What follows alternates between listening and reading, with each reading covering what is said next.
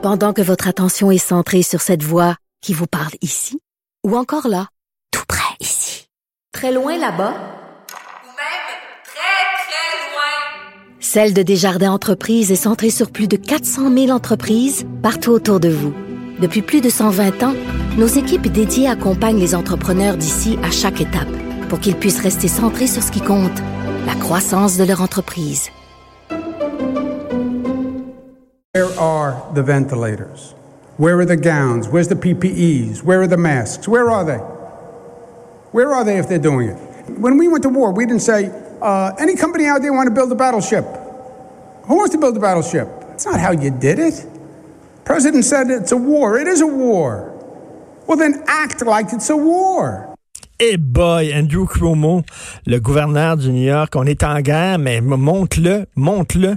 Où c'est qui sont les, les, les, respirateurs? Où c'est qui sont les masques? Luc La Liberté qui est avec nous, euh, chroniqueur, euh, spécialiste en politique américaine. Salut Luc. Oui, bonjour Richard. Eh, c'est fort ça. Le, le, gouverneur Cuomo, il est en train de se hisser au rang de, de, de, de vedette, un peu comme on l'avait fait avec Giuliani quand il y a eu le 11 septembre 2001. Et jusqu'à maintenant, euh, il a la bonne réaction. C'est-à-dire qu'il y, y, a un mélange, puis il y a un bon article qui est paru d'ailleurs dans le journal ce matin là-dessus. Il y a un bon mélange d'empathie. On le sent chaleureux à l'endroit de la population, puis de, de, de, ce qui les attend, de l'épreuve à laquelle on est confronté, mais il ne gêne pas non plus pour mettre son point sur la table. Euh, dans l'extrait qu'on a entendu, ce qu'il demande, grosso modo, c'est lui dit j'ai des pouvoirs étendus dans mon État comme gouverneur. Il y a un certain nombre de choses que je peux faire. Maintenant, où est le gouvernement fédéral? Et il référait dans l'extrait à des besoins criants qu'on a à New York. Lui, il n'hésite pas dans son État à acheter dans le privé, par exemple, pour compenser ce qui lui manque. Mais dans l'extrait, il disait quand on est en guerre, est-ce que dans le temps on hésitait à dire euh, on va construire des, des chars d'assaut, mmh. des armes pour aller au combat? Euh, Vous êtes où maintenant qu'on a besoin de produire. Il y a de la récupération politique un peu là-dedans, mais au-delà de ça, il fait, euh, il fait état des besoins criants. Puis c'est probablement un des rares à, à, prendre la parole aussi souvent, puis de, de, de manière aussi déterminée. Ben, Et si, il y avait si une tu chose vois, Luc, Luc excuse-moi, oui. mais tu sais, ça montre à quel point les, les, démocrates, tu sais, c'est comme ils, ils, jouent le rôle de l'opposition, Andrew Cuomo. Tu sais, c'est, ce ton-là que les démocrates auraient dû adopter face à Trump, qu'ils n'arrivaient pas à le trouver. Là, lui, il, il devient l'opposition officielle. Oui, puis ça, ça, fait ressortir quelque chose dont je voulais parler avec toi, puis bien sûr partager avec nos, nos auditeurs, c'est qu'on se tourne souvent vers Donald Trump, euh, parce que bien sûr Trump attire les projecteurs, là, parce qu'il les utilise bien, mais aussi parce que parfois ben, on se concentre trop sur lui. Euh, oublions Trump l'instant de, de, de, quelques minutes, puis regardons la situation dans les 50 États aux États-Unis.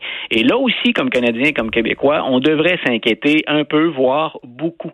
C'est que Donald Trump est pas le seul aux États-Unis à remettre le sérieux de la question en situation, en, en question. Mmh. Sur les 50 États, là, ils sont tous touchés aux États-Unis. On a tous des cas de COVID-19. Euh, on sait qu'il y a encore beaucoup, certains diront trop de déplacements sur le territoire. Il n'y a que 17 États où on a pensé au confinement. Dans d'autres États, euh, on se refuse à le faire, puis on dit même que c'est contre-productif. Euh, il y a une anecdote qui a circulé beaucoup. Là, je dis c'est une anecdote, c'est dramatique, mais c'est anecdotique au sens où ils sont pas nombreux à tenir un discours aussi ouvert que ça. Mais il y a le lieutenant-gouverneur du Texas qui a dit euh, nous, on, on, retourne les gens au travail, puis on sait que ça met nos gens, nos personnes âgées, les aînés en danger, mais ils vont être fiers de sacrifier leur vie plutôt que de sacrifier l'économie. Donc, on est rendu très, très, très loin dans ces propos-là quand on dit ben, on va perdre une partie de la population, mais c'est mieux de mettre des vies en danger puis préserver l'économie. Ce que je veux ben, faire. Écoute, je avec... Luc, là, on est bien mieux. Oui. Euh, J'aime mieux être chômeur que mort. Ben, hein? écoute, puis personnellement, mes parents sont actuellement en santé puis pas pas touchés par le virus. Euh, je suis pas certain que je veux sacrifier la vie de mes parents ben sur l'autel de la de la relance économique. Là. Euh, ce qui est important là-dedans, c'est que nous, comme Canadiens et Québécois, jusqu'à maintenant, c'est pas parfait. On a nos propres délinquants puis on le sait, mais il y a quand même un message des autorités qui est le même. Vous restez chez vous, vous évitez les déplacements, vous changez pas, vous allez pas d'une région à l'autre. Aux États-Unis, sur les 50 États, je le répète, il y en a que 10 17 qui font du confinement. Et à l'intérieur de ces États-là, il y a des délinquants. on imagine le free-for-all que ça va être aux États-Unis au moment où on devrait se serrer les coudes, les 50 États, puis qu'on devrait avoir un message d'en haut, finalement, du, du pouvoir fédéral pour dire voici comment nous devrions réagir comme Américains. On va partout, dans toutes les directions. Il y a des gens comme Cuomo qui sont très proactifs puis qui sont prêts à, utiliser la, force aux besoins. Euh, il a fait appel à l'armée, entre autres, pour venir donner un coup de pouce, le Cuomo. Mmh. Mais on, a des, euh, on a des gens qui sont diamétralement l'opposé. Même la Floride, qui sur la carte, dans les prédictions, est prévue pour être un des endroits où ça va frapper très fort parce qu'il y a beaucoup de gens âgés. Il y a des comtés où on a jusqu'à presque 50% de la population qui a 60 ans et plus, Richard. Même là, on est sur les plages à continuer à prendre un café ah, ou à aller, Arrête, là, ça, me rend fou ça, quand j'entends ça. Puis écoute, le Vincent Dessureau est avec nous tantôt. Il disait les ventes d'armes explosent aux États-Unis. Écoute, quand, on vit une période d'insécurité aux États-Unis, on l'a vu à combien de reprises. L'idée, c'est même si on va s'enfermer chez soi, faut se protéger. Et, bien entendu, il y a aussi l'idée que ben, si jamais quelqu'un devait imposer le confinement puis qu'on peut plus en vendre, ben faisons des stocks avant, bien entendu, de ne plus pouvoir se déplacer puis d'être confiné chez soi. Mais on, voit là le, manque de pédagogie. C'est l'aspect que le prof à moins les, euh, soulève parfois. Le manque de pédagogie de certains politiciens. Euh, avant de penser à des armes pensez à la sécurité de vos familles, pensez à comment on peut prendre des mesures pour éviter que ça se propage. Mais on voit, quand, quand je parlais de ce que Vincent soulève, ça vient donner plus de poids à ce que je mentionnais tout à l'heure en disant c'est désorienté comme réaction, mmh. c'est tout sauf organisé. Nos fameux États unis d'Amérique, le mot uni présentement, ben, il, fait défaut. C'est États désunis euh, d'Amérique. Et là, Trump, il dit, écoutez, à part que ça va revenir, on est sorti, il est très optimiste, naïf ou quoi? Euh, ça aussi, hein, quand je disais tantôt, le Trump, il, il, a, depuis qu'il est en place, il a beaucoup parlé à sa base électorale et c'est, on a l'impression que c'est encore ce qu'il fait. C'est-à-dire qu'il il s'adresse à ceux qui croient que, ben, que c'est, c'est limité comme dégâts ce qu'on va avoir, ou encore il est fataliste en se disant de toute façon, on, on va perdre des gens. Ce qu'il faut pas perdre, c'est l'économie. Il va à l'encontre. Il y a trois leaders en Amérique centrale et en Amérique du Sud, là, qui, comme Bolsonaro par exemple au mmh. Brésil, qui vont dans la direction de Donald Trump, président mexicain aussi. Donc, ils disent finalement, on ne va pas s'empêcher de vivre pour ça. Sinon, regarde la tendance mondiale, puis surtout, regarde ce que nous disent les scientifiques, puis les, médecins, les spécialistes. Écoute, si on est capable de fermer l'Inde, si le premier ministre a dit, euh, on place plus d'un milliard de personnes en confinement et on ne bouge plus, euh, il y a un message qui est très fort là-dedans. Là, on n'est plus dans les démocrates, conservateurs, progressistes ou républicains. Euh, on est devant ce que... On est un peu démunis parce que c'est un, nouveau type de virus. Donc, il n'y a personne qui a de boule de cristal.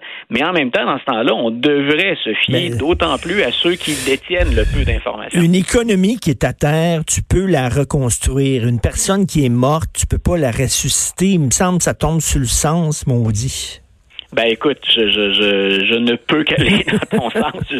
Et, écoute, on, tente de commenter ça parfois puis d'utiliser un ton qui, qui, est le plus qui est le plus juste possible. On, on veut pas être fait, on veut pas non plus être euh, alarmiste, mais en même temps, il y a certaines informations qui émanent du sud de la frontière. Moi, euh, ce matin d'ailleurs, c'est le biais que je publie dans, dans, quelques minutes, mais euh, moi je me demande, on disait ce matin qu'Ottawa était en, réflexion sincère et qu'on était bien inquiet de ce qui se passe aux États-Unis. Est-ce qu'on va déjà de revoir nos pratiques relativement à la frontière On est parvenu à une entente, c'était pas évident. on sait à quel point nos économies sont interreliées. Si la situation dégénère et que l'Organisation mondiale de la santé a raison dans ses prédictions quand elle dit les États-Unis, c'est le principal, ça va devenir le principal foyer de propagation de la mmh. COVID-19. Mmh. Est-ce qu'il ne faudra pas se repencher déjà sur nos relations avec les États-Unis? Tout à fait. Écoute, euh, tu euh, faisais le parallèle, et avec raison, entre Cuomo et Giuliani.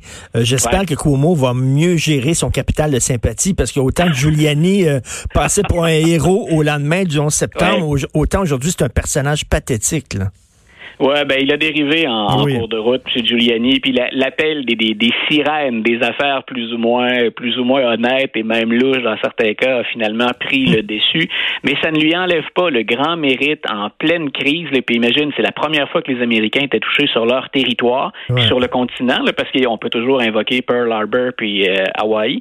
Euh, mais il s'était montré à la hauteur, puis il avait contribué à rassurer les gens. Et en temps de crise, c'est une chose. Puis il était passé à l'action aussi très très très rapidement. on le voit encore, le point en l'air, en bras de chemise, se lancer euh, vers les tours qui s'étaient effondrées. Les gens ont besoin de messages forts puis d'exemples positifs. Et je pense que Cuomo, ben jusqu'à maintenant, euh, puis les, médias lui donnent aussi, euh, lui donnent aussi la part belle. son frère qui est à CNN, qui est un des ben animateurs en soirée, ne se gêne pas, bien entendu, pour échanger puis diffuser de l'information avec lui. Mais on a besoin de leaders positifs puis de leaders qui nous montrent qu'il y y a de l'action. Hein? Autant ici, on aime bien M. Legault, Mme McCann ou M. Arruda quand vient le temps de faire le point, même si ce qu'ils disent ne nous, ça ne nous plaît pas toujours ou que ça nous inquiète, on sent qu'il y a un suivi, puis on sent qu'il y a des gens qui sont très impliqués dans le dossier. C'est un peu le parallèle qu'on peut faire avec Andrew Cuomo à New York. Maintenant. Tout à fait. Écoute, euh, rapidement, euh, deux, deux minutes, là. Comment mener une campagne quand on est confiné chez soi? C'est pas évident. Beau défi, hein? Joe Biden, qui est isolé chez lui, il s'est euh, improvisé un studio de télévision. On améliore la qualité des communications lentement mais sûrement, mais il est dans une position difficile. En même temps, ce qu'on dit, euh, vous devriez pas vous inquiéter, M. Biden, tous les chiffres vous donnent gagnant actuellement. Il n'y a pas de certitude, mais il est en avance. Donc, il y a même euh, une, une, journaliste de The Atlantic qui a dit tout ce qu'il faut que vous fassiez d'ici au mois de novembre, c'est éviter de mourir. Donc, peut-être que c'est une façon d'envisager les choses. Sinon, Biden profite d'une équipe qui est aguerrie de gens qui ont énormément de compétences. Et ce qu'il veut faire maintenant, c'est utiliser le web pour faire justement de la pédagogie. Voici mais, mais, gars expérimenté comme moi et des experts peuvent vous proposer. Certaines personnes vont dire, regarde, il est responsable, il est confiné chez lui, c'est un exemple de responsabilité, mais d'autres personnes comme Trump vont dire, regardez à quel point il est faible. Il est confiné ben, chez lui ça peut être ça. Et là où Trump a un avantage, s'il l'utilise bien, c'est que comme président, il s'adresse aux médias tous les jours, on le relaie partout et il peut prendre des décisions. Biden peut conseiller puis dire voici ce que je ferai. Il peut pas critiquer à fond Biden parce que ce serait vu comme un manque de patriotisme ou de solidarité dans l'effort. Mais en même temps, Trump, ben, c'est une arme à deux tranchants. Je suis là tout le temps, je peux prendre des décisions puis je peux montrer, euh, je peux démontrer ce que je fais et l'appliquer. Biden, ce qu'il fait en attendant, c'est dire ben on peut faire donc, je peux jouer au prof pendant quelques mois, alors que euh, Trump est dans l'action puis qu'il applique des décisions. Ben merci beaucoup. Écoute, on se croise les doigts en espérant qu'il n'y a pas une explosion de cas spectaculaire aux États-Unis, mais ça sent mauvais, ça regarde mal. Merci. Ah, écoute, souhaitons, souhaitons qu'on revienne aux États-Unis d'Amérique le plus rapidement possible s'il n'est pas trop tard. Très bonne réflexion pour terminer ça. Merci beaucoup, Luc La Liberté. Bye, Richard. Bonne journée.